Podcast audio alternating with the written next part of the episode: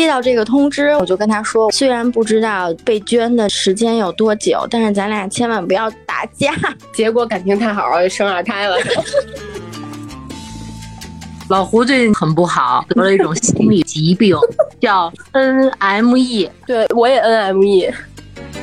疫情上有人会有不满意政策，其实看完这本书就会满意了。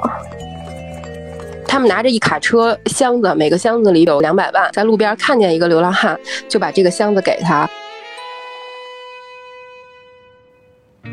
欢迎大家加入倍儿美听友群，微信搜索“倍儿美”的汉语拼音 b e i e r m e i f m，有故事的朋友也欢迎投稿到倍儿美的邮箱。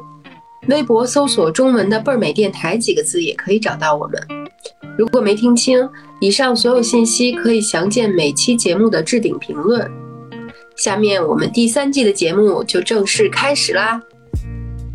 大家好，我们是倍儿美电台，我们倍儿美电台的第三季节目今天开始正式录制，鼓掌鼓掌鼓掌！我是北京南城 高敬彤太阳阳，大家好好久不见。大家好，我是老胡李嘉欣，胖三圈的嘉欣，好久不见，大家好。我是本来就是 Plus 的全智贤，加号了是吧？对吧？来，我们第四位是我们新进的，是我们第三季节目非常非常大的亮点，就是我们倍儿美电台的第四枚主播洛洛。来，洛洛跟大家打个招呼。大家好，我是人间清醒女版大张伟洛洛。大张伟什么时候变得这么嗲了？洛洛一唱歌就是就这个 feel 倍爽。我知道了，洛洛就是传说中的北京夹子音。啊，对，没有吧？也不是特夹，还是有夹道有夹道，真的有夹道，真的有夹道，有夹道有夹道。如果大家有听过我们之前倍儿美电台前两季的朋友和听众，应该知道洛洛是我们之前的嘉宾嘛，也是我们很多年很多年的朋友。所以我们一开始本来是想跟大家介绍一下，说啊，洛洛是跟我们如何相识和成为朋友，并且他以这个就是甜美夹子音这个形象深入人心的过程。但是我确实忘了我怎么认识他了。并且你记得什么？请问你记得什么？漂亮漂亮！这一点我能证明，因为昨天杨总突然问我姓什么。对，太尴尬了。因为我们一直给就是洛洛起了一个外号嘛，我们就一直叫外号，结果叫着叫着就真的不记得他姓什么了，主要赖你们。你记得我姓什么吗？请问？别问，伤感情啊！哎，那那大家聊聊吧，因为我对于洛洛的定位哈，就是女版大张伟，人间清醒，声音小萝莉，但是内核老灵魂。然后我还对她有一个特别深刻的印象，就是她的灵魂伴侣其实是柯本，就是柯本的地位可能高过于她的爱人。对，你们说三句半的是吗？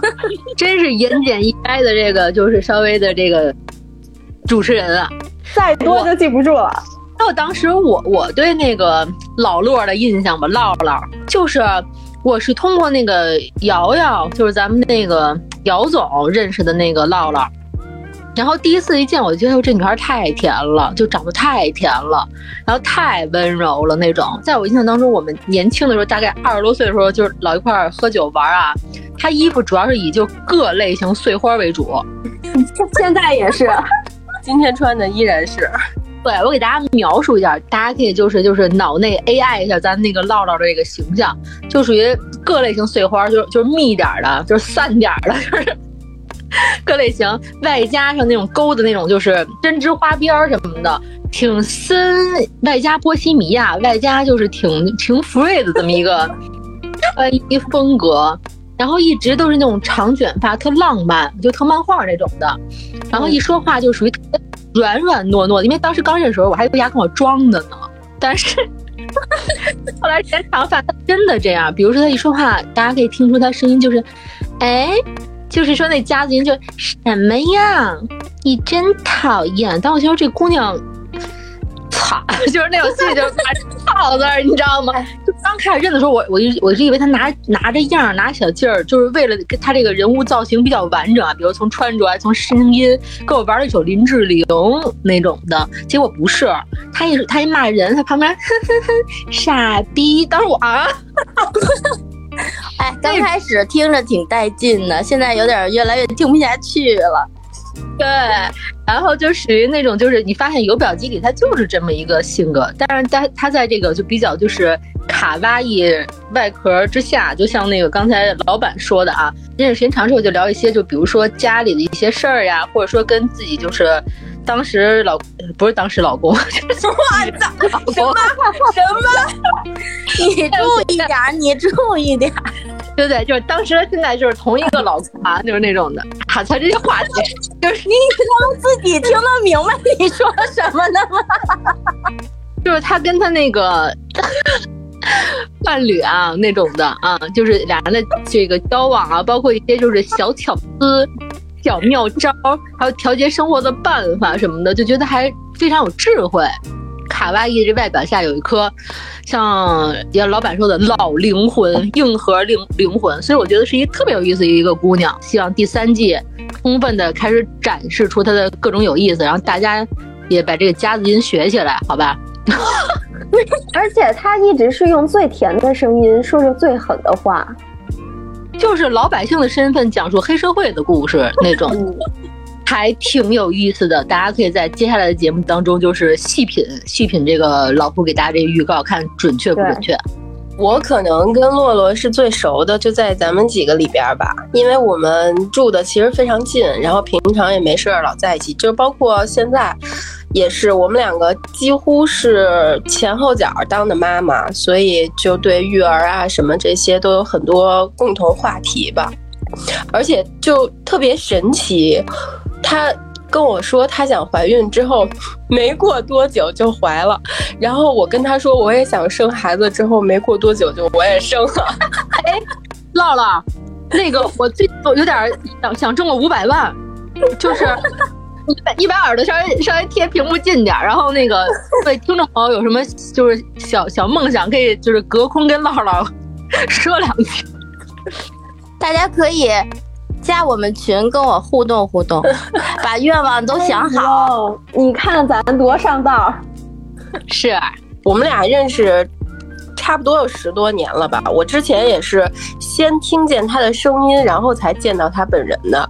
在听见他声音的那一段时间里，其实我非常不喜欢他，就是都在家装的是吧？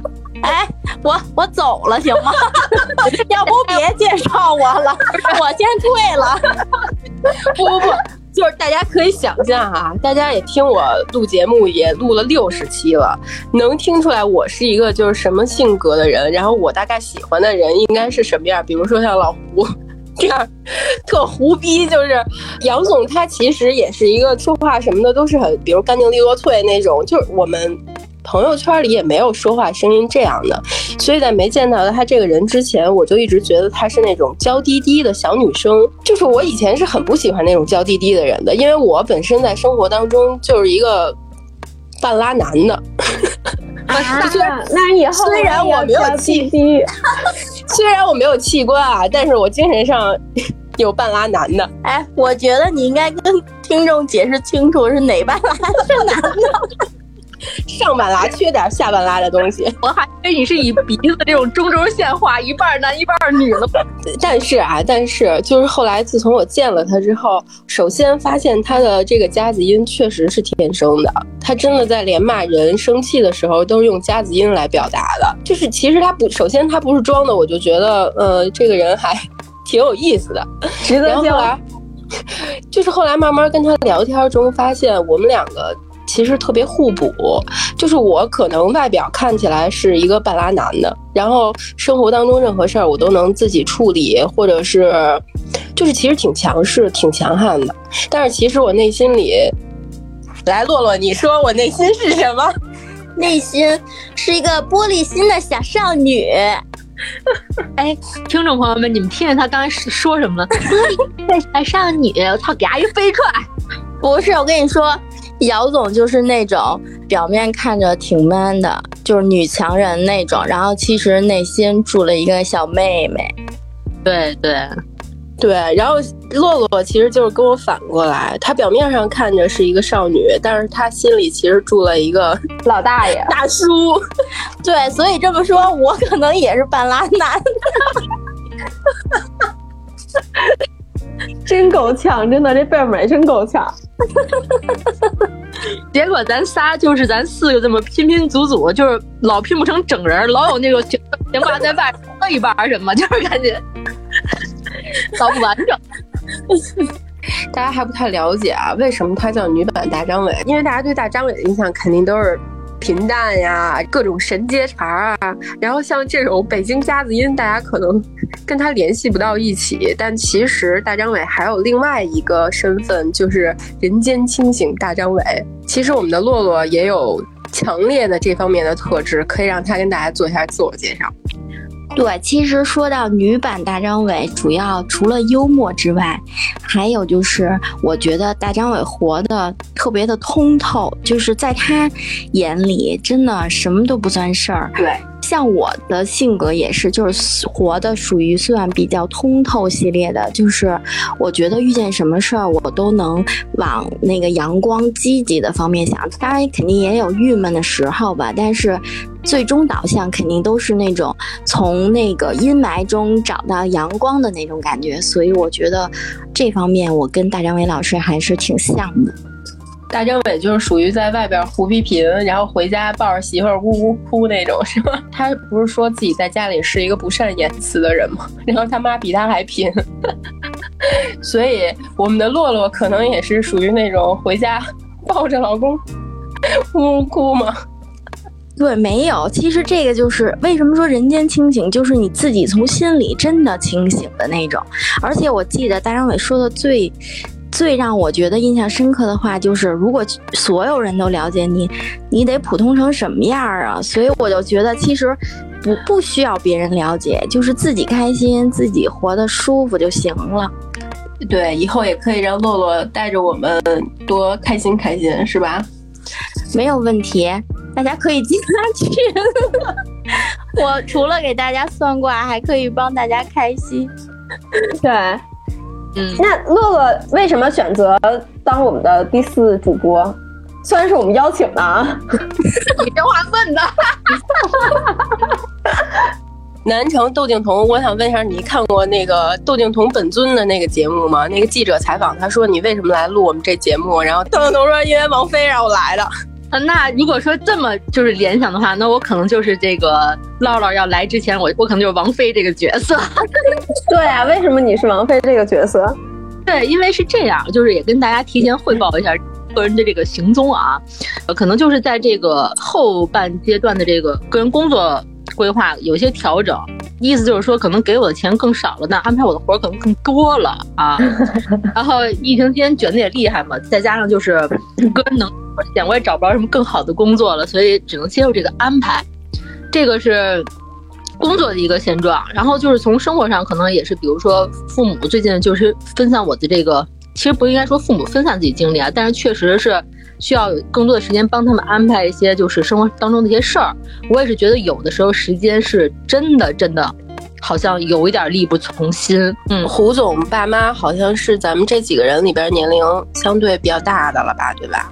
还有二百多岁了那种整体的，再加上就是性格比较怪异，我父母性格都比较就是突出。大家对赵姐啊，对老老胡，可能就是在之前节目里都听过，也都不是什么省心的这个选手，所以就是说可能生活当中也会分散一些精力，但这些都是可能到这个年龄每个人都会。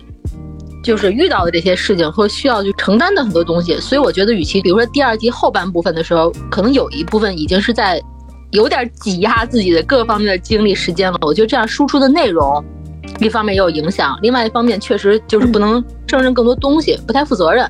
所以我就觉得，呃，有没有这种可能，比如说在第三季当中，慢慢就是稍微缩小一点自己的这种比例？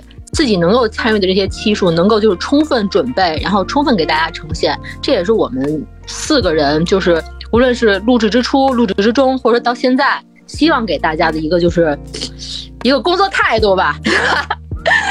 对，所以是一基于这个，我们就想，哎，那这样的情况能不能就是加入一个我们又聊得来，然后这人本身又特别有意思，各方面就是大家匹配度和契合度比较高的这么一个朋友，反正大家就是也是一致，就是目标投向了我们唠唠，特别高兴他能一下就是还挺愿意的，一拍即合吧。我觉得大家可以理解为。后面老胡要请假的期数可能会比第二季要多一些，但是我们还是像原来一样，只不过我们现在变成了四个固定的主播而已。我第三季也要请假，啊行，都给你们准假，行吗？以后我自己一人录。你不会单口相声 B-box 什么的吧？就是来来段，就是不，以后我俩是，我俩是双人。我俩演相声，有我俩对口是吧？对，反正就是也半开玩笑，也是，但是说的这个都是比较就是真诚的原因啊，或者说一些安排，也希望就是后边的节目大家能呃持续给我们支持和关注，因为就是新的组合肯定有新的惊喜，然后但是固定的一些就是大家的特色呀还都是存在的，所以也希望就是我们之后一如既往的好，大家能多给我们更多的支持吧，把我们电台转出去，别自己老藏着好吗？那几位说你们。其实我刚开始就是受到邀请的时候，我还是挺开心的，因为主要是有仨姐妹在嘛，然后再加上我之前当过嘉宾，然后我觉得咱们节目的那个调性啊什么的都挺开心的，而且我还挺喜欢的，而且我自己在家平时的时候我也会听很多期，我都会听，所以这些就是都挺吸引我的吧。再加上我可能对于就是说话这方面。聊天什么的，因为本来就性格挺外向，我也挺喜欢聊天的，然后我就觉得可以试一试。对，其实这也是我们疫情之下倍儿美电台的一个改变，因为疫情实在是没有想到三年这么快就过了，但是并没有太好转的意思。对，因为我们第二季结束的最后一期，我记得咱们有一个期许，就是 第三季第一期能在录音棚里录，但是。我们现在觉得，不仅第一期录不了，可能后面很多期都无法在录音棚录了，因为我们的录音棚在朝阳。咱还在线上看了好多就是录制设备的可能性，然后再一翻这个运营这一段时这个播客这段时间的营收，然后马上就是把这个想法就是稍稍微 pass 掉了，总共赚这个钱可能够买一根电线的吧。这样的。你就说咱们这种就是燃烧自己、奉献过、奉献听众这种精神，真的，我我一想，感觉我自己都觉得感动。人间有真情，人间有真爱。对，所以其实我们在这个休息的一个多月里边，发现所有的东西还是逃不开疫情。那没有办法，我们就只能再聊聊疫情。但是因为疫情其实带给了我们很多，嗯，生活上的改变也好，还是整个，我觉得观念上的改变吧。比如说，首先是我，我现在就是认同了我妈妈囤东西的这个。理念当然是在特殊情况下啊，如果疫情过后她还囤东西，我还得帮她扔冰箱，冰箱里的东西。我们家小区现在不是不能送东西进来嘛，但是饮用水这一块，我就是因为提前囤了两箱，就不用搬很大的箱子从小区门口走回来，所以这个是我真是太感谢我妈了。可以买净水器，可以买滤芯儿，这样会比较方便一些，不用再买那个矿泉水啊什么的。嗯，对，是。然后在这一个月之中呢，我们还发现了很多特别好玩的事儿，比如说我们的德普，对吧？德普的忠实女女朋友，洛洛的科本和我的德普。对，德普的这个离婚官司打的实在是太精彩了，就是当电视看。而且我真的挺意外的，因为其实我我本身不是那个德普系的，但我只觉得挺帅。我一直觉得他是一个很酷那块的，你知道吗？就是一个浪子酷。但是随着这个咱们那个姚总的这个安利，也对他更多关注了。我一看他那官司，哦，他是喜剧演员是吗？我问一嘴，他就是一个小弱鸡。就是完全跟你们跟我讲啊，或者说我在这个电视上看那形象不一样，就是他一会儿庭审又笑了，一会儿被前妻又骂了，又怎么着？他这是这是一个什么情况啊？哎，这个完整的这些庭审应该在哪儿看？我一般都是在那个小红书上就推送过来，就有没有就是完整这种？这个这个让姚总讲，他为此还翻墙看了完整的英文版。不是咱们咱们主播之间的英文水平哈，大家心里都有底儿，但是他竟然看了完整的英文版。对，因为他就是已经开庭，其实很久了嘛，而且他这次开庭是跟之前不一样，他选择了一个立法对自己比较有利的州去开庭嘛，然后这个开庭是对全美、全世界都可以直播的。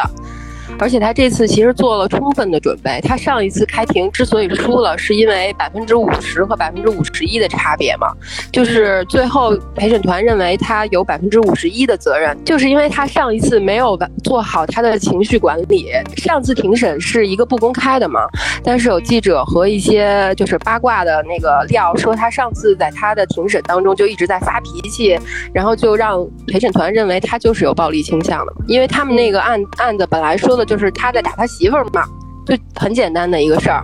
但是这次他去告他媳妇儿诽谤他，就是因为他说，其实我才是那个被，我才是那个被打的。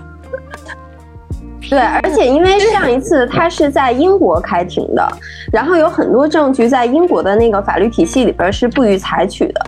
所以这次他用了很长的时间去做准备，首先找合适的律师律师团队，然后跟他的朋友有一些证人啊去做沟通，包括他在这些证人出庭之前是要跟他们面试的，要跟他们通过几轮的沟通，然后来做一个非常严丝合缝、滴水不漏的一个表达，因为对方的律师就是艾美博，中国应该都叫他琥珀吧？对，琥珀，琥珀，他的律师是会给你。律师之间其实都是这样，他会给你下套嘛，他就通过语言上的一些陷阱，然后让你说出他想让你说的话嘛。嗯，所以在之前他是做了很多很多准备工作的，以至于现在这一个阶段开庭的时候，大家能看到他在那个法庭上，不管是他说还是他的朋友还是他的证人去说的时候，都是有条不紊，然后完全不带任何负面情绪的，他就只是去陈述这件事情是怎么样。等到琥珀他本人在出现的时候说的时候，大家可以去看看。我是直接翻墙在 YouTube 上看的，然后就看的，就德普他真的演技很了得。然后这位海后霍女士啊，大家可以去，比如说抖音和小红书、百度上都可以搜到她的庭审的一些，就是现在大家已经把包，对，大家已经把它做成表情包了，就是一个戏剧学院一年级还没有入学的学生都做不出来那种 拙劣的表情，就是太假了。就让人看了之后觉得很可笑，而且这一次庭审，本来我还期待那个马斯克吧，对他那个海后男的那个后男前男友，对对对，然后我还挺期待马斯克的出现的，结果随着这个庭审官司往后慢慢的发展，结果他也不出席了，说还有很多这个明星证人，就是感觉就特别像一个美剧。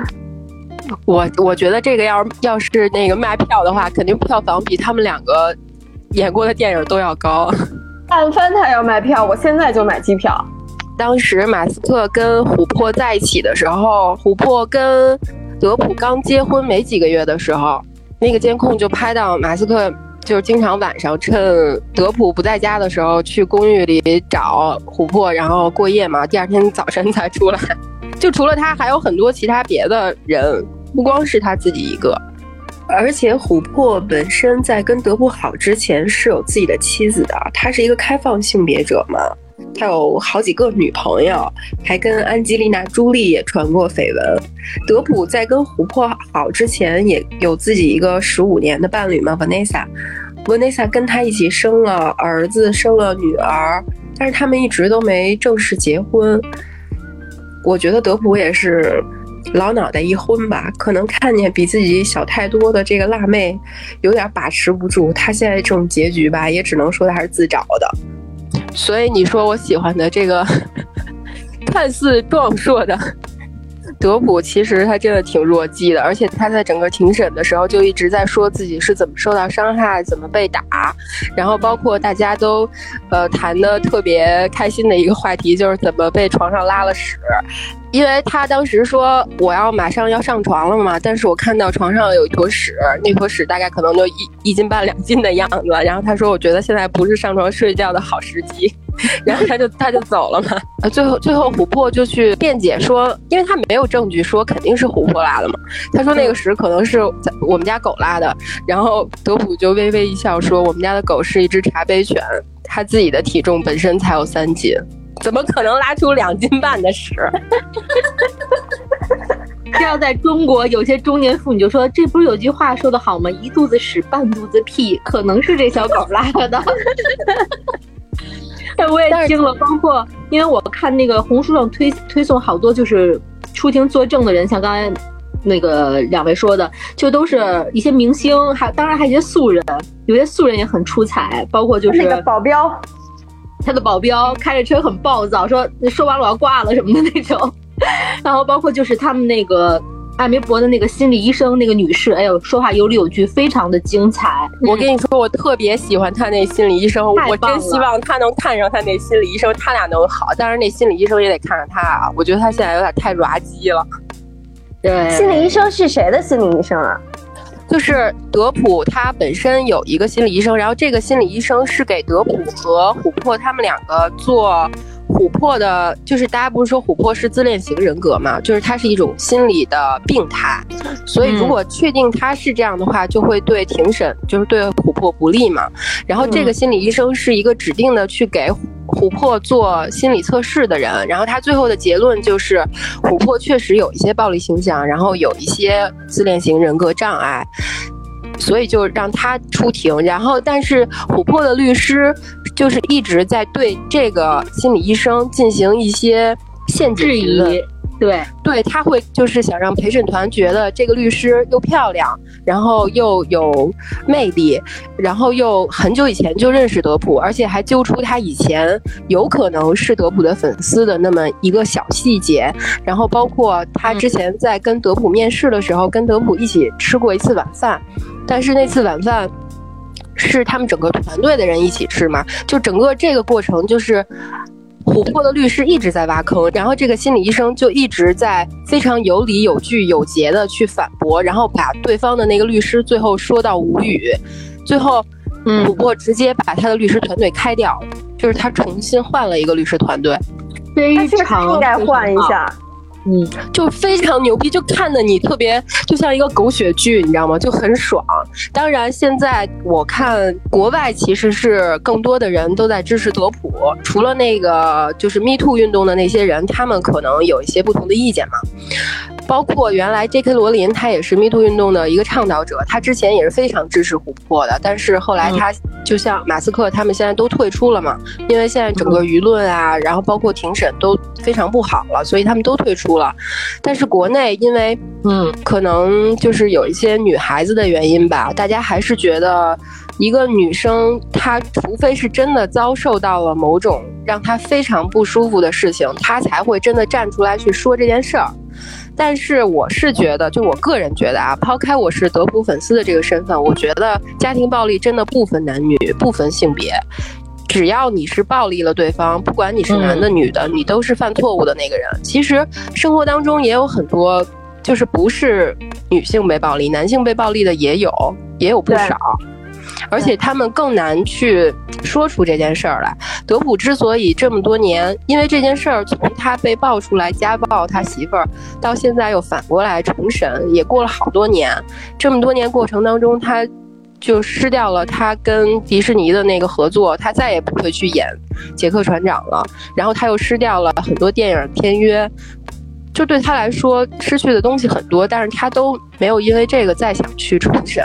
他都还是不想跟艾梅博在公众面前撕破脸，所以他就一直没有反告。但是最后反告的原因是什么？就是因为最后艾梅博又发了一篇文章，说他是一个家暴受害者，而且德普在庭审的时候非常非常认真严肃的说了一段话，他说：“不管这个案件到底是最后我输还是我赢，其实我现在都已经输得很彻底了。不管是我的事业上还是我的家庭上，他的两个孩子在学校就是受到所有同学的排挤和歧视，大家都会拿着那个艾梅博脸受伤的那个照片，说你爸爸是个打媳妇的人，然后之类的。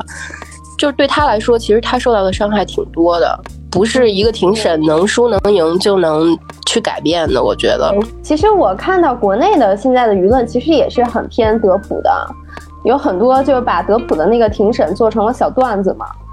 嗯嗯，但是不不是不是我说啊，就就他这样啊，我要是跟他在一块儿，我也得跟他打架。哎，我我你舍得吗？你呸！不，我打架我我也不会打他呀。打过屁股过日子嘛，是吧？你说的不是打屁股吧？啊，可以可以可以。他打他，就他这个 M 倾向，他应该是被打吧？因为我看那个庭审的时候，我看的是直播嘛，就没有字幕的那种，我真的都快急死了，就好多我还听不懂。然后他就是一分钟能说十个单词，然后最后大家都说能把英语老师气死的那种程度，怪不得他媳妇打他。嗯，是这样。哎，那除了就是像德普的新闻，大家还有没有最近比较，就是因为疫情啊，我们关注的一些事情？我比较就是觉得对我改变比较大的一个，不知道叫不叫新闻，反正是一种新的生活方式吧。就是，呃，不能堂食这件事情，我觉得对我改变特别大。其实私下我们还是蛮爱，就是比如见面啊、吃饭啊，或者即使不朋友不见面，你可能。像我不太爱自己做饭的时候，我也会经常就是出去说解决饭。现在你买买了饭，你可能都没地儿吃。我有几次经历，长这么大为数不多的经历，就买了这个饭，在马路牙子上吃，把它吃完了。然后或者说在这个什么紫光园或者是一些老的这种小吃店买这种包子，然后在门口，然后就是在大街上自己菜打包子这种情况，我觉得 也挺少见的。包括最近跟朋友见面，就比如说。因为我爱我喝酒这个 标志可能已经是挥之不去了啊！工作之后，大家就是见面喝点小酒啊，然后放松一下，这都可能是日常生活的一个小节奏。但是最近不能堂食，当然也包括就是小酒馆啊，也不不能开了，也不能在在这个小店里去吃饭了。然后我们就在这个小酒馆对面稍微坐着吃了一会儿饭，然后买买了点小酒，然后逼的就是我常去的一个意大利的这个小小酒馆都开始卖包子了。反正什么馅的？这个老板是一个就是东北女孩，她嫁了一个就是法国人，然后她开了一个意大利餐厅，在意大利小酒馆是经常去的一个地儿，然后逼着人家就开始就是联合自己的这个妈妈小姨啊，就女老板这个妈妈小姨就开始在这个酒馆门口卖这个可以很快打包的包子呀，酱猪蹄儿啊。酱那个鸡脚啊，然后有些什么锅包肉，都是东北菜系的那种的。有一天我们走到这这个小酒馆这儿，然后本来说买瓶酒，可能里面小菜能不能打包啊？发现开始在门口卖包子。就那天我跟朋几个朋友过去，就就在酒馆对面台阶上，一人切俩包子，然后就着点白葡萄酒，我们待了会儿。其实真的是真有样，新奇的真有样，体验的对，挺新奇的。这真是没没怎么经历过。我昨天还跟同事聊，我说我想去咖啡馆喝 dirty，因为那个就是 dirty 不是就是只能现喝嘛，如果打包回来它就没有那个味道了，对，就混浊了。然后我另一个同事说我想去我们常去的一个酒馆喝长岛冰茶，然后另一个同事说我也是，说那咱上班的时间就如果有上班的时候，第一天咱们去喝吧。然后结果另一个同事说说密云有个火锅店接纳堂食，老板都被拘留了。我说那咱买了蹲路边喝，说咱蹲一排看姑娘吹口哨，但是得相隔两米。但是，一般戴着口罩，我觉得不太好吹口哨。可能 是我最近是发现了一个特别有意思的事儿，就是我发现了史上啊内容付费最没营养含量，但是最花钱的，内容付费阅读。我前两天在抖音刷的时候，我看到他推送了一个广告，是一个小说。然后我就很好奇，说这种方式，就因为我是做这行业的嘛，我就说那我就看看它的收费方式和它那个什么。平常我们比如说看电子书，可能大概是十几块钱、二十几块钱买一本书，对吧？嗯，然后这个抖音广告推送的那个呢，就是霸道总裁文。你们知道里边有多少章节吗？有一千五百章。我就一一个劲儿往后刷，我看到一千三百章的时候，我已经花了四百块钱了。他是怎么计费？怎怎么让你这个算钱花花这么多钱？是按页，就是按你就是开启的章节是结算的吗？对，特别有意思。它基本可能就算字数吧，就是你就你就看这个内容，然后你就在微信里面，它有一个小，就是有一个公众号，然后你通过翻它的时候，你就不断要充这个阅读币。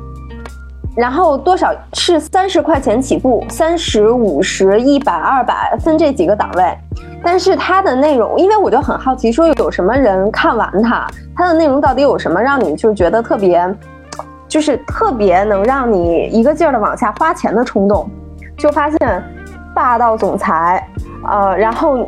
就是爱上了一个平凡的女生，但是这个女生一点都不平凡，她的背后还有一个时尚帝国啊，什么乱七八糟的。你这是邓文迪的故事吗？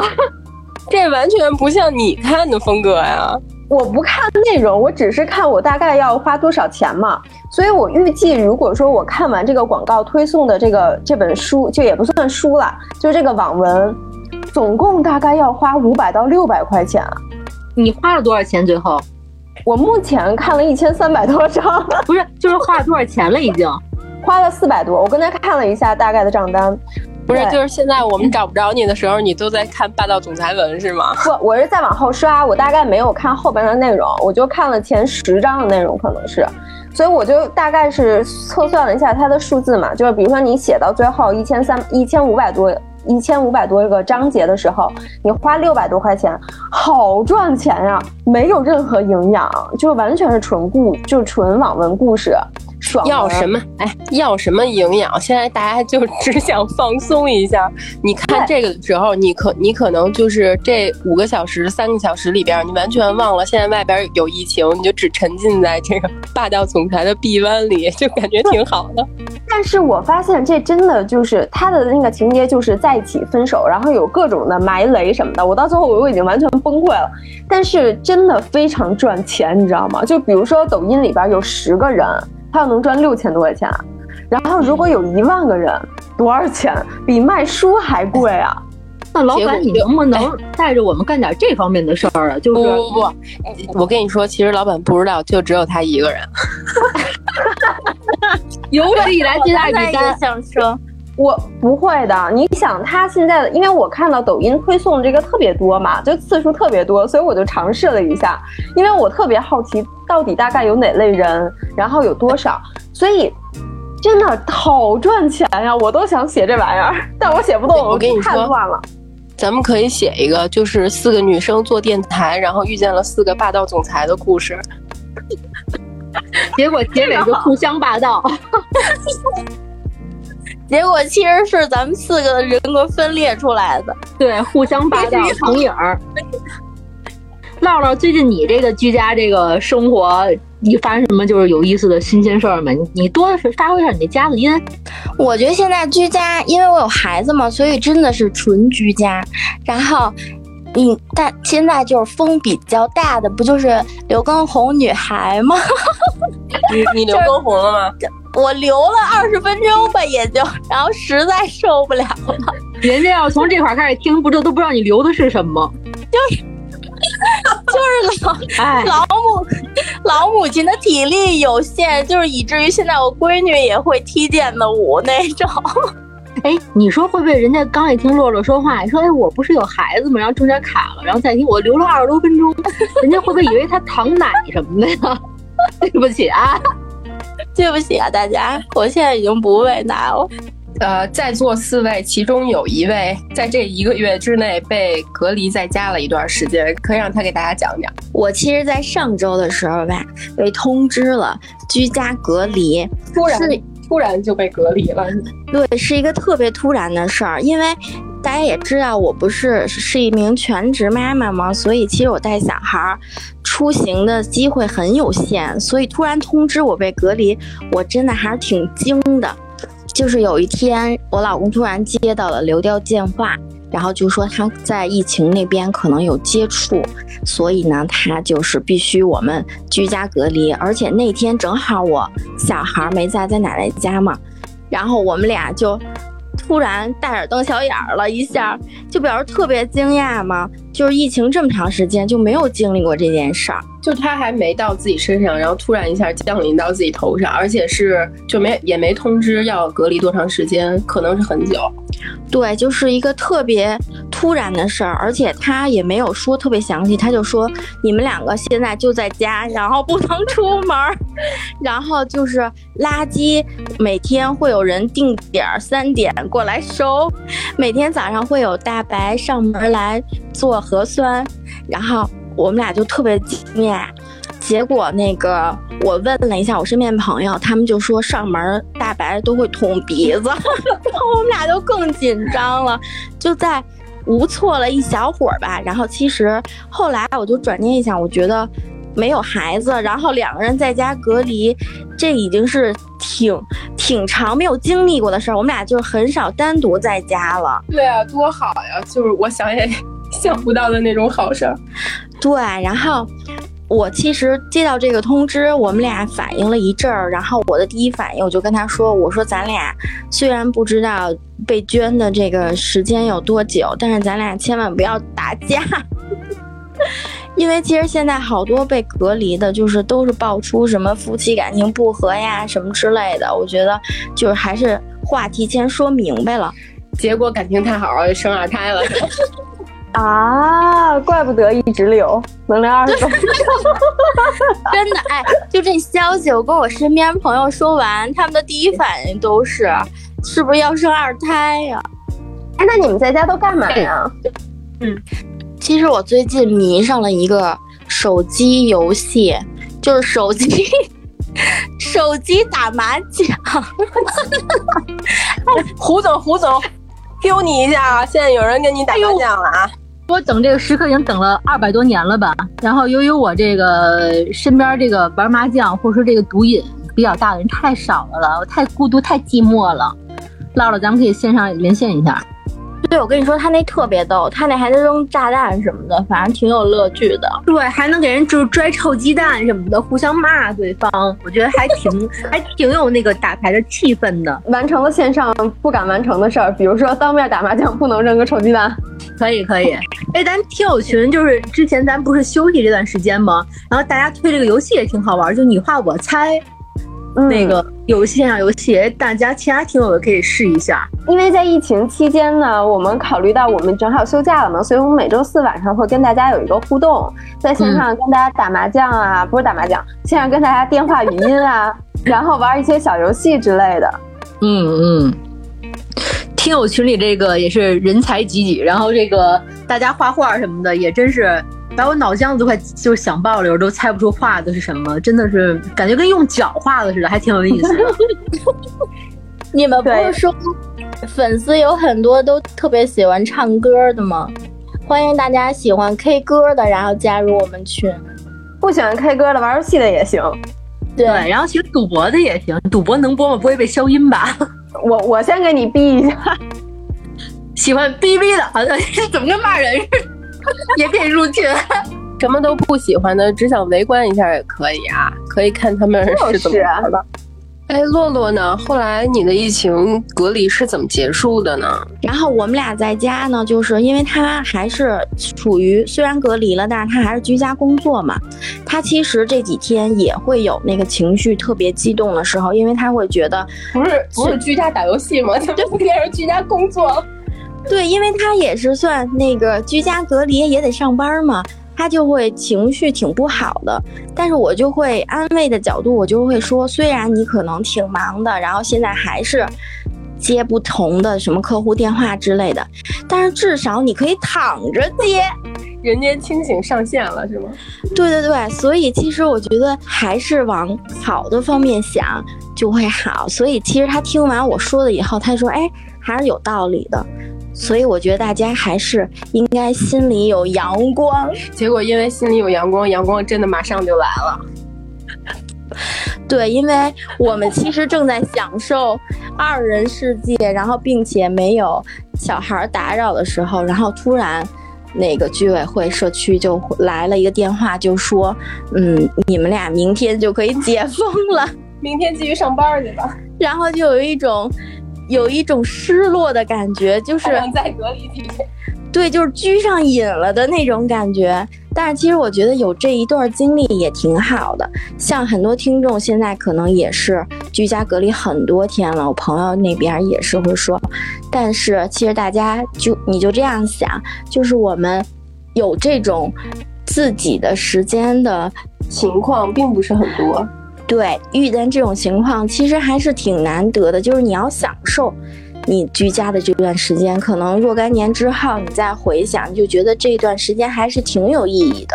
若干年之后一回想，二胎就是这么来的。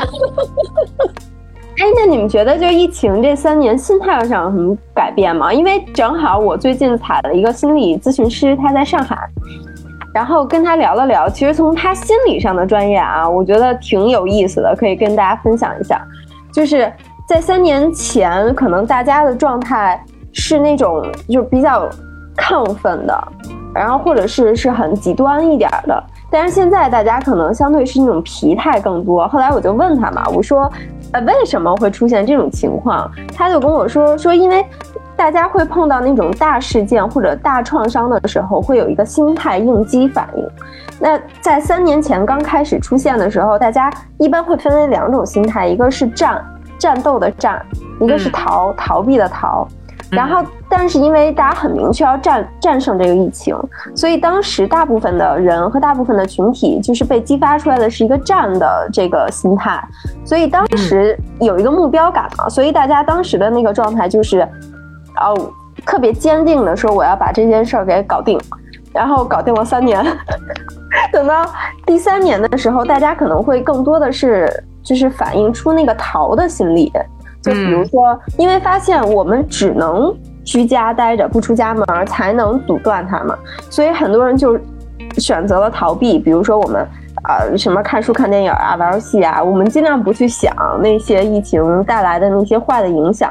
这个是一个挺好玩的一个心理上的这个现象。然后后来我就问他，我说：“那以我现在的状态哈，我已经过了那个疫情带来的抑郁期了。”就是比如说会特别崩溃啊，或者怎么样。我现在就是连电脑都不想开，虽然很忙，但是我出现的一个状态是说我只想躺着。然后，然后 那不是胡总吗？躺了又起来，起来又躺下，就是自己做了一套仰卧起坐跟家，反正对，躺平躺又起来了，躺平啪又起来了。说这个其实也是挺正常的，就是它是有一个心理上有一个金字塔的。那其实最最深刻的一层是生存问题，但是当我们把身心都聚焦在生存问题上的时候，工作的这个重要级已经之后了。所以很多人当关注到疫情带来的这些负面影响的时候，就对于工作本身的那个积极性是非常消减的。然后，所以就是当你想躺的时候，你就去躺，就不要跟自己拧巴着，然后以至于会带来一些工作上更多的焦虑。就这个还挺有意思的。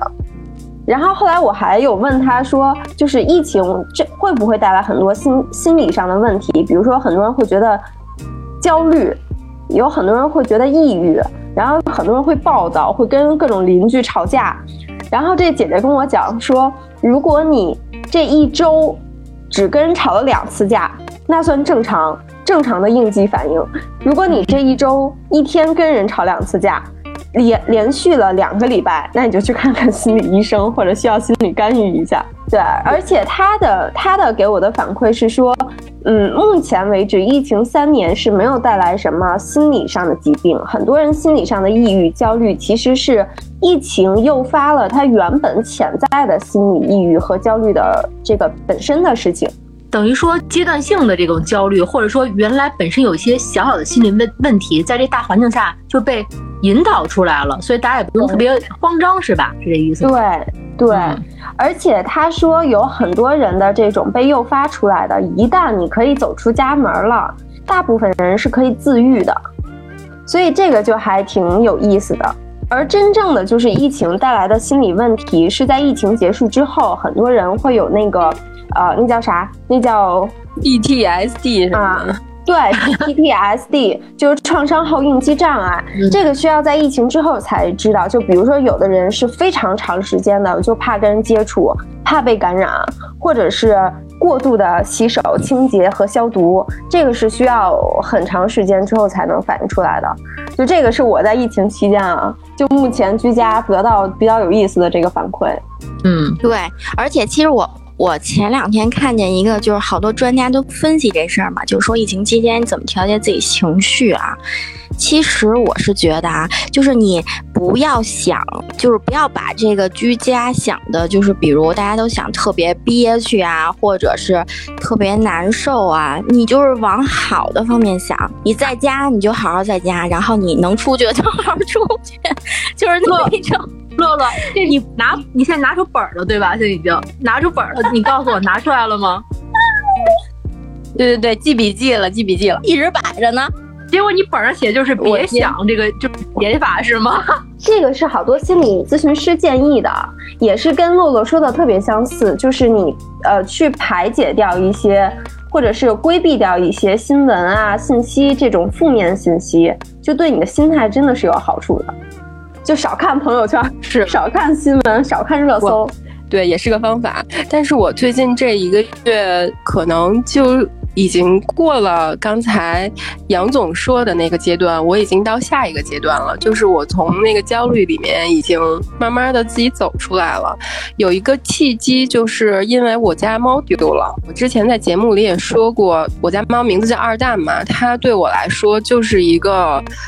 任何人不可替代的一个男朋友的角色，就是我老公也不可以替代，一个非常非常重要的精神伴侣。他不是，因为他已经被割蛋了，他绝育了，他没有别的，他没有别的功能，他只能是精神伴侣。然后有一天，我突然发现他不在家里，就是晚上睡觉的时候发现他不在嘛。然后我一，因为他一直喜欢钻衣柜。我就以为他钻衣柜了，然后就一直找找不到。从那天开始，我就每天除了吃饭，还有偶尔睡觉，就睡睡也睡不好，我就一直在找他，一直在找他，包括各种地方，然后问各种人，去印那个呃寻猫的招贴，贴在各种地方。从这儿开始，我就。收到了好多特别正面的反馈，就是我不认识的人、陌生人、邻居，包括一些特别小的小孩儿，四五岁的那种。因为我的当时在那个招贴上印了我的电话，还有我的那个名字嘛，就是杨女士。然后我在小区里边就经常会找猫的时候遇见。特别老的老人或者特别小的小孩问我：“你是杨女士吗？你的猫找到了吗？”然后也也有很多的人加我微信给我打电话，就哪怕很晚了，他们还会给我打电话跟我说在哪儿发现了一只什么样的猫，然后是不是？包括有一个大叔，他发现我在这儿找猫之后，他其实住的离我家很远，然后他就跟我一起沿着那个河边一直在找。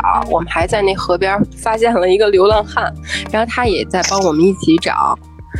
后来还有一个不认识的女孩，她是在公交车站上看到了我的那个寻猫的启示，然后她坐了几站公交车来我家附近，给我打电话说他开始帮我找猫了，让我别着急。然后他就一直在那儿找，找了一下午也没找着，最后他走了。然后后来等我找到猫的时候，我给他打电话，他都开心的要哭出来了那种情绪，就是这个人我。这个人我完全没有见过他，他也没有见过我，互相不认识。但是，就是通过这样一件事儿，我就发现，大家虽然现在都生活在一个比较焦虑的状态里，但是还是都很善良，其实，而且愿意去帮助别人，非常温暖。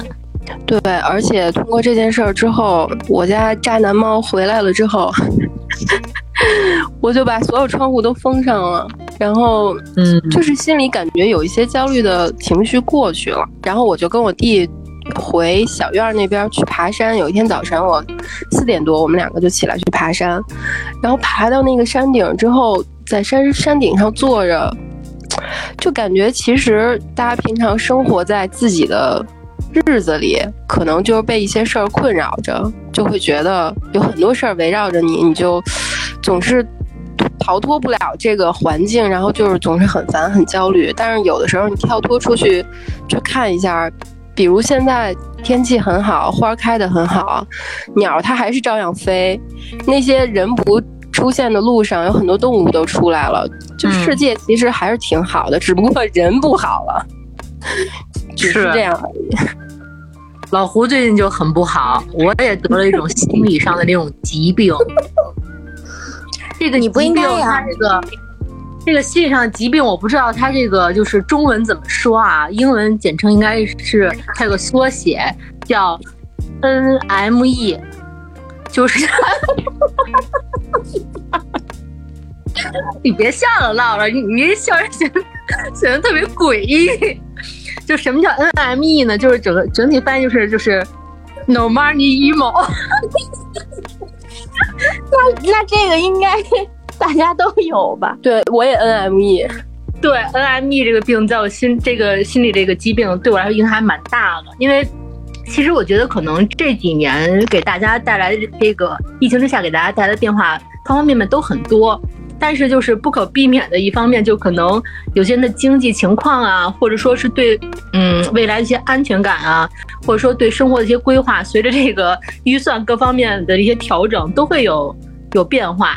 所以人到中年，他本来就是每个月或者说固定时间固定支出的东西，它就在那儿。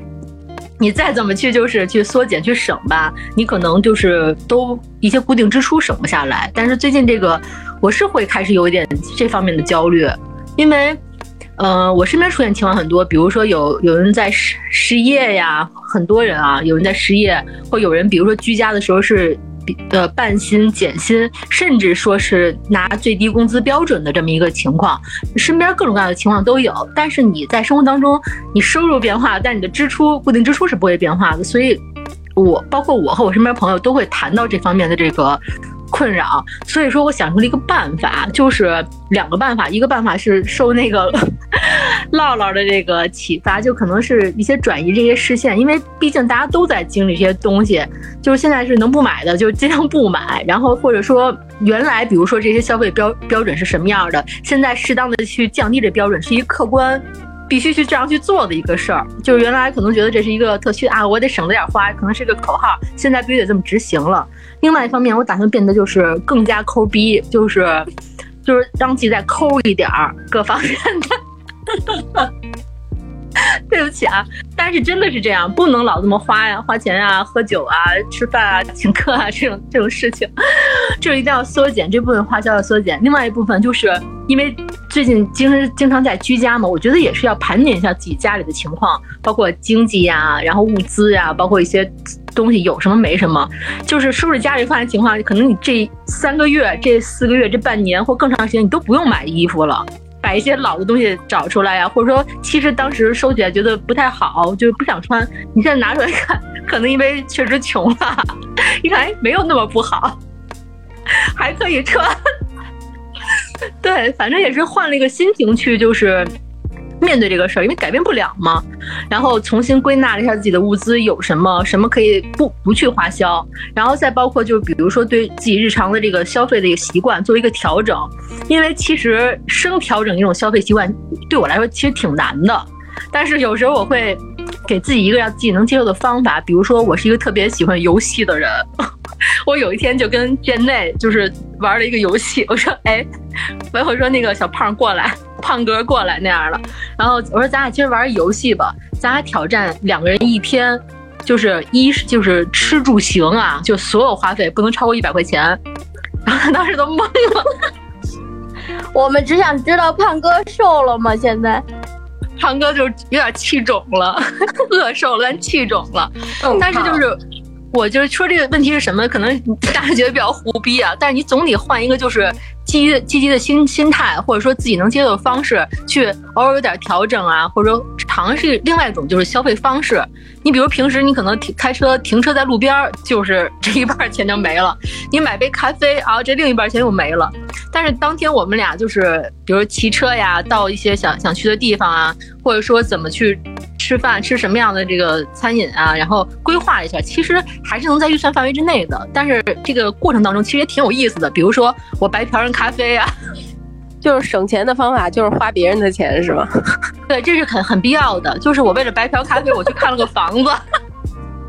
那我有一个问题哈，你们这一百块钱是你们两个各摊五十，还是这一百块钱都是由胖哥出？一百一百块钱各摊五十啊，就是哦有，那挺让人失望的。对，拿出一个这个基金，就比如说，就是停车、吃饭，你所有的这什么。然后我们俩那天全天骑小黄车，我都快我都快死了，你知道，我真是缺乏运动。蹬车蹬车去所有地儿，然后后来比如坐公汽车也算，就整那天交通费大概花了两个人一共花了六七块钱吧。然后吃饭，然后几十块钱，然后喝水，我说三餐一共啊都算上，就是都是在这范围之内的。反正第二天可能花的反而更多了，对，太饿了。补偿心理。对，反正无论如何，其实就是各方面就是经济带来的压力蛮大的。一方面盘点自己，就是看看重新规划一下自己的这种方向；另外一方面，可能也不不妨用一些游戏的心理去换一些自己的这个日常这种习惯，我觉得也也挺好玩的吧。嗯，其实我是觉得啊，接着老胡这说啊，因为咱们以前就没有疫情的时候，你们记不记得大家老说一句话，就是及时行乐，顺其自然。其实我觉得现在这个。这个状态，这个情形，就是更应该是那种及时行乐，就是让你不用想那么多。以前我们可能规划太多了，然后自己压力太大了。你不妨借到这一段时间，然后你能让自己稍微压力别那么大，就真的能做到及时行乐，就是珍惜当下，珍惜今天。比如我今天开心，那就是真的真真实实开心一天，就是那种感觉。嗯。这个就特别像那个，我问那心理咨询师，我说那疫情会不会带给别人比较正向的一些反馈？他说大概正向有两点，一个就是刚才呃素瑶说的，比如说我们开始关注身边的人，邻居，嗯，邻居是那种开始。跨年龄的、跨性别、跨阶层的一种沟通，这个也是我们之前录过那一期节目嘛，我们的那些邻居对。然后还有一个就是大家开始更关注自己了，开始关注生活了。对，不管他是有焦虑也好，焦虑存在共存的，还是说我们开始储备物资去盘点生活，但是反过来我们在忙碌之后开始回看自己了，这个其实是一个挺有意思的。也是个蛮好的契机的，平时可能没有这样的时间和机会，都不知道就是有这么多自己可能就是说可以用到的资源呀，可以重新规划的方向，没有时间去想这方面。我觉得这是一个挺好的契机。最近，嗯，对，而且其实像我身边，我有一朋友，他就是之前他是属于那种就是特别嗨，然后特胡闹的那种，结果就不小心被隔 离了。然后隔离了两个星期之后，然后他就出来之后，我们就发现他自己学会织毛衣了，然后织织各种包，然后那种小物件，然后以至于他现在都想上网去卖。然后我就觉得人类的潜力是无限的，然后你真的能通过这些时间，然后发现很多可能你认为你不会做也不可能做的事儿，我觉得还是挺好的，特别好。因为因为正好最近我正在也是居家办公嘛，所以我读了两本就是比较厚的这种书，所以跟你们聊的其实还挺像的。第一本书叫《灰犀牛》，它的副标题是如何应对大概率危机。这个虽然它是从一个比较就是比较大的这个方向去讲说一个国家也好，还是一个社会组织也好，就是从大的方向是如何呃看待这个灰犀牛。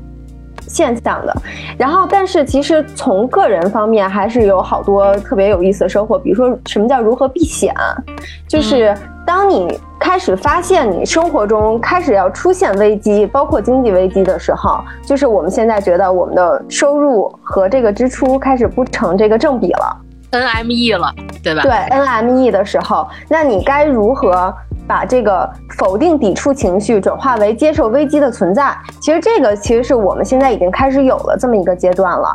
然后，但是把如何把这种拖延或者这种情绪转化为积极制定行动计划，避开恐慌阶段，尽快的进行这个行进入这个行动阶段，以就是保证自己不被这个有可能带来的经济的这种危机所带来的这些。重创啊，或者生活上特别大的改变，其实这个是跟我们个人生活是非常有关联的，嗯，所以这个其实这本书是我近期读过一个比较有意思，然后推荐给大家的，就是如果你真的面对这种危机，并想，呃，以个人的生活的方式或者以家庭的这种小团体的方式去应对的话，其实这本书能够给到一些解决方案。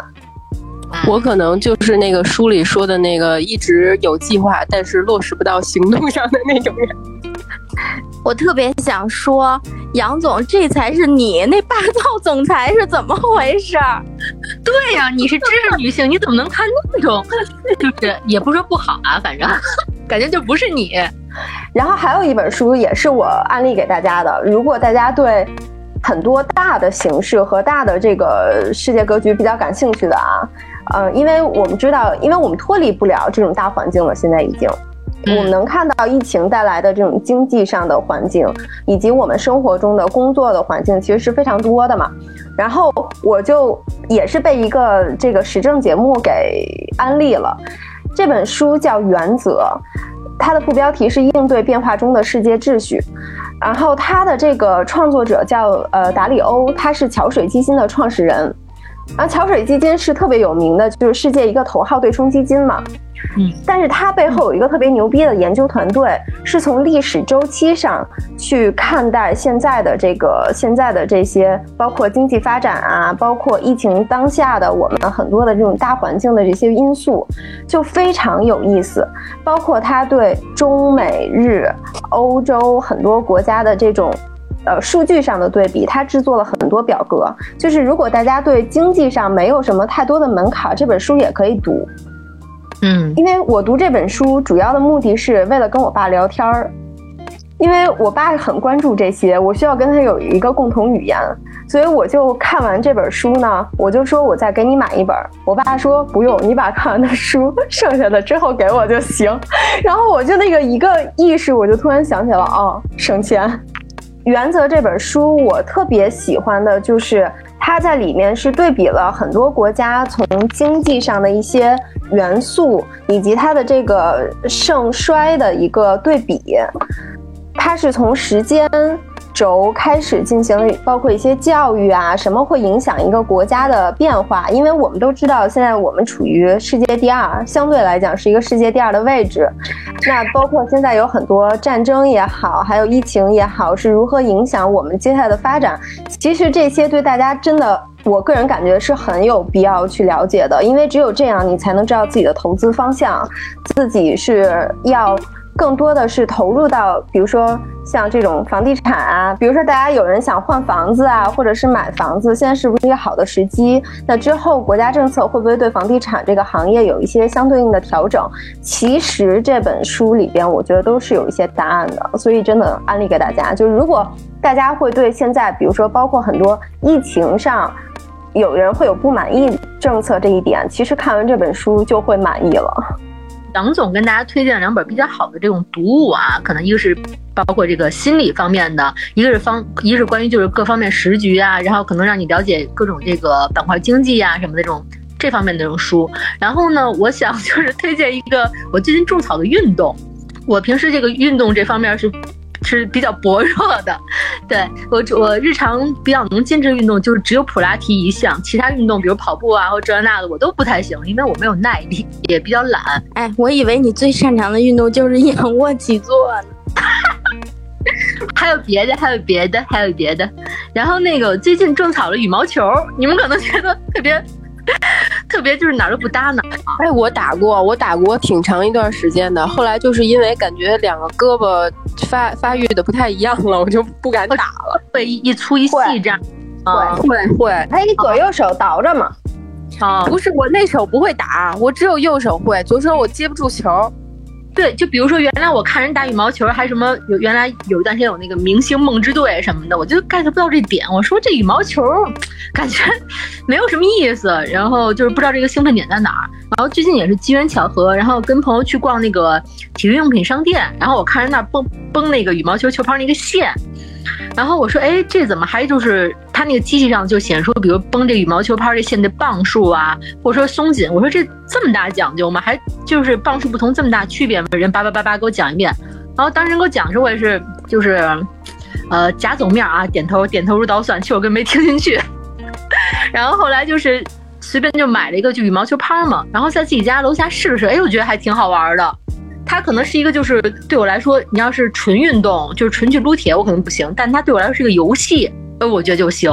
然后打完之后，就是最近觉得它对颈椎真的是太好了，朋友们，颈椎不舒服的朋友严重安利。我在看上海的新闻的时候，看到就是他们被封闭在小区里，有很多很多人在打羽毛球，就因为可选的也挺少的，这个可能是比较合适的一项。场地各方面都没有什么限制，然后就是也能活动全身、活动颈椎，可能就是不管是不是疫情疫情当下，我觉得现在越来越觉得身体的这种重要性，这个运动我觉得还挺安利的，还买了比较专业的球拍和球鞋，现在我就差一双会打羽毛球的手了。整体来说，也最近在看各种攻，也等我练成了的，我跟你们真的挑一下，我看了好多就是人家视频教程，我在云学习。嗯，也安利大家可以尝试一下，非常不错。嗯，对，我觉得就是，比如你真的被封闭在家了，然后你不能出门，像胡总打羽毛球，你可以跟家嘛，就各种，你哪怕买个跳舞毯，也能挺开心的。就是一定不要被这种算阴霾情绪所影响。是的，我最近也是看了一个我以前已经看过的书，但是我现在又把它拿出来重新看，在现在这个情境下再重新看。感觉还挺不一样的，是刘慈欣的科幻小说，就是一个短篇合集，让我感觉跟第一次读它最不一样的有一个小小的短短的故事，我可以给大家讲一下其中的一段儿。在很多很多年以后，在宇宙里发现了另外一个地球，但是那个文明是比我们要高级的，所以那个文明马上就要殖民我们的。地球了，那个文明叫哥哥文明，哥哥文明马上就要来占领弟弟文明了。然后他们呢是要把所有的人类都赶到澳大利亚去，然后他们来养所有的这些人类，他们来享用除了澳大利亚以外所有的地方。所以他们要给我们一个最低的赡养标准，就是他要找到地球上最穷的人。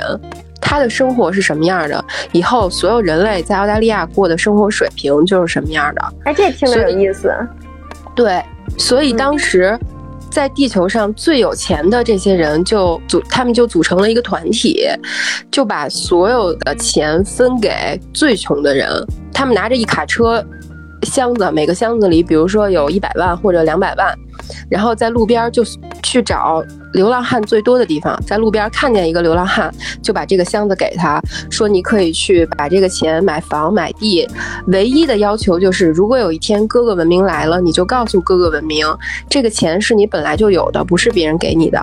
其实就是要做到财富均等，以以此来提升他们以后生活在澳大利亚的这个生活水平。他们一直以来都在做这样的事儿，但是有很多很多很穷很穷的人，他们对自己以后的生活不抱任何希望，他们不想让那些有钱人以后过更好的生活，所以他们不要这个钱。就是如果地球上还有，比如说百分之二的人是流浪汉的话，他们以后注定就是还是要做要过流浪汉的生活嘛，所以他们就雇了一个杀手去杀掉所有。不要钱的人，就是让流浪汉都死掉。嗯，最后哥哥文明还是来了，他们的计划全部都泡汤了，因为哥哥文明发现地球上还是有很多流浪汉，就是注定以后地球上所有的人都要在澳大利亚过流浪汉的生活了。但是哥哥文明在。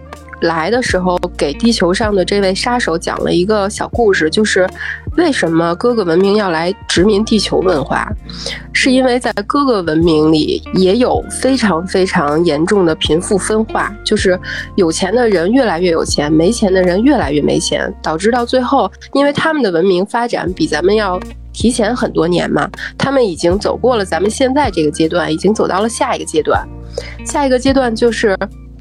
地球上所有的财富都聚集到一个人手里，其他百分之九十九点九九的人都在享享用另外零点零零一的财富，等于这个地球上就有了一个上帝，这个上帝占有这个地球上所有的资源，包括空气、水，然后殖民到咱们这个地球上来的这些人，都是那个地球上最穷最穷的人。等于他是被那个上帝给赶出来了，因为他们在那个地球里面呼吸的空气、要喝的水都是要用钱去买的，所以最后他们来到地球上，把我们赶走了，然后那个上帝在他的地球上过着他认为更好的生活。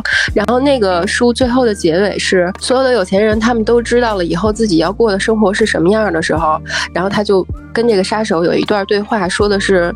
你现在吃饭了吗没？吃饭，我们去烧水，然后做饭吧。然后就找不到做饭烧水的那个燃料，嗯，然后他们就把后备箱要发给流浪汉的那些箱子拿出来了，就把那些钱扔到火里，然后用那个火去烧水煮饭。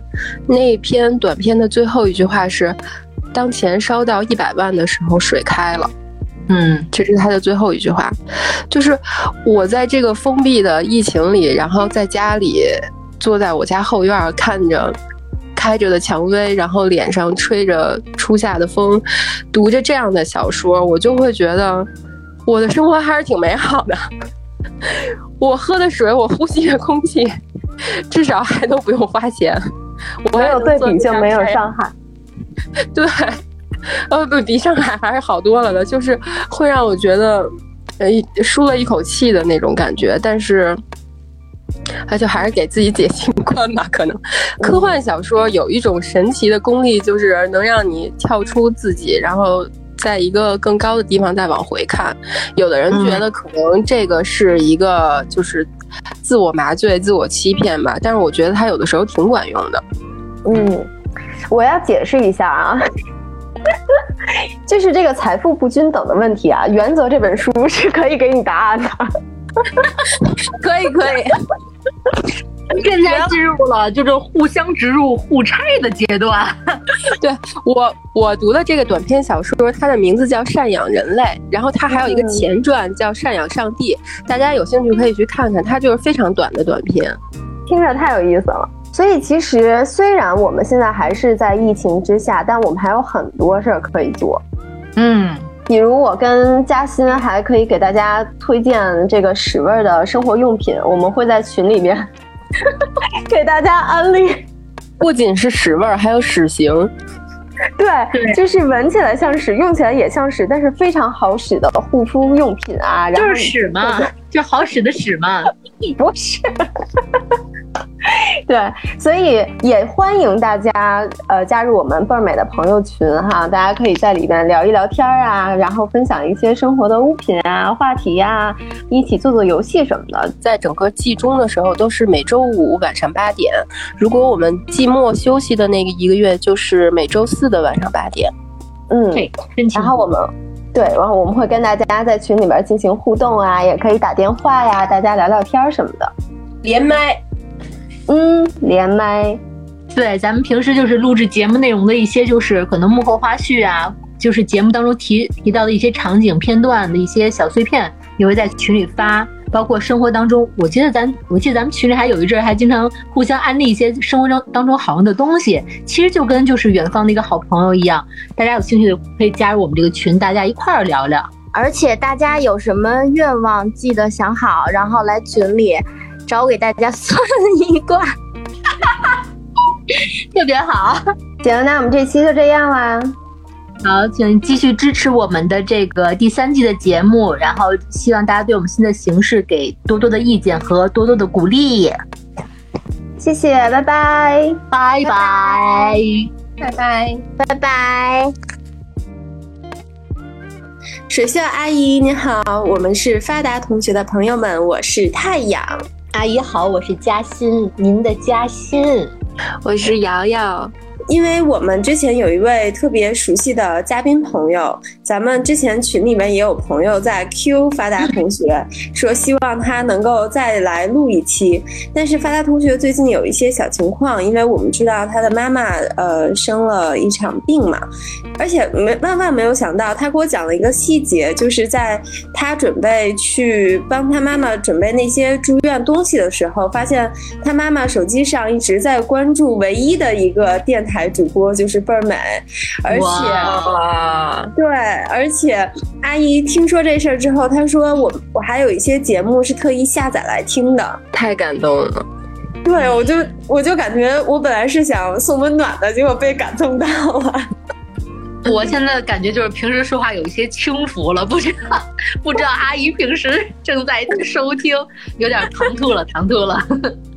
对，我们也希望通过我们这个唯一的小小的办法，也是因为疫情嘛，嗯没有办法到这个当地，所以就用这种小小的办法，希望阿姨能够早日康复，并且接下来的生活都顺顺利利的。嗯嗯，是的，是的。而且我觉得就是在这里想跟阿姨说，因为我们跟就是发达录过两次节目，嗯，发达给我们感觉就是说，虽然按我来说比我小一些啊，其实是个弟弟，但是无论说是这个谈吐啊，呃，办事的这种周到啊，言行举止，都是一个非常有教养、非常有涵养的一个小男孩儿。我觉得能教育出这么好的这种孩子的这个家长，一定是心胸非常善良，然后非常光明，然后非常非常好的一位长辈。所以也在这儿希望您能够就是保持这样的好的心情，保持开朗和豁达的一个心态，能够早日康复。嗯嗯，对，因为去年我家里人也是生病了嘛，但是我当时就挺焦虑的，一直挺焦虑的。后来就是连工作什么的都很影响嘛，但是其实扛住了那个阶段，然后保持一个非常好的心态，是对不管对身体还是对呃后面事情的走向，其实我觉得真是有很大的影响。都往好的地方想，我觉得有的时候想法真的是会影响很多事情，肯定也会越来越好的。嗯。嗯，我还给阿姨就是约了一个局，虽虽然阿姨是现在喝酒吗？我可以陪。没有，我约了一个菌子局、菌子局，就是因为我的那块儿的是吗？对对对，我听发达同学说，不是说阿姨做菌子做得特别好吃嘛。然后我妈妈也是一个吃菌子大户，所以准备等阿姨痊愈的时候，带着我妈妈过去来一个菌子比赛。然这个后发达起来不太像菌子比赛呀，有一种就是，嗯，别胡说出的一种就是隐喻呢。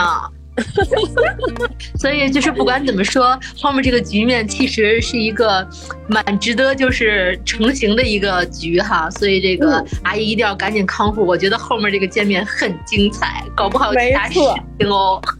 我们等您，我们等您，我们到时候可以现场录一期。可以的，可以的。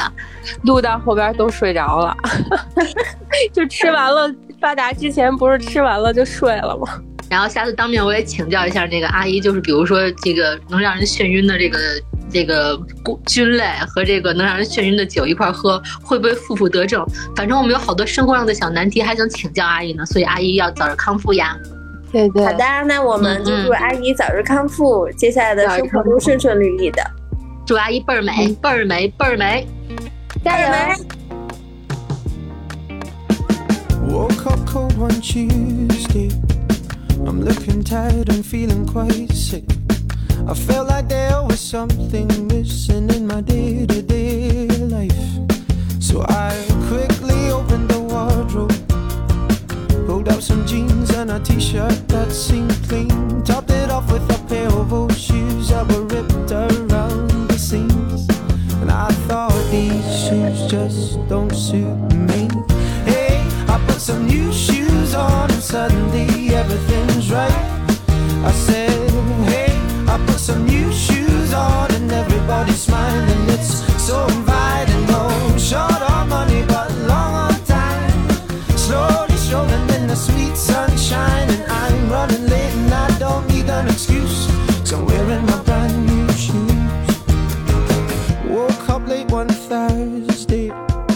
I'm seeing stars as I'm rubbing my eyes. And I felt like there were two days missing as I focused on the time.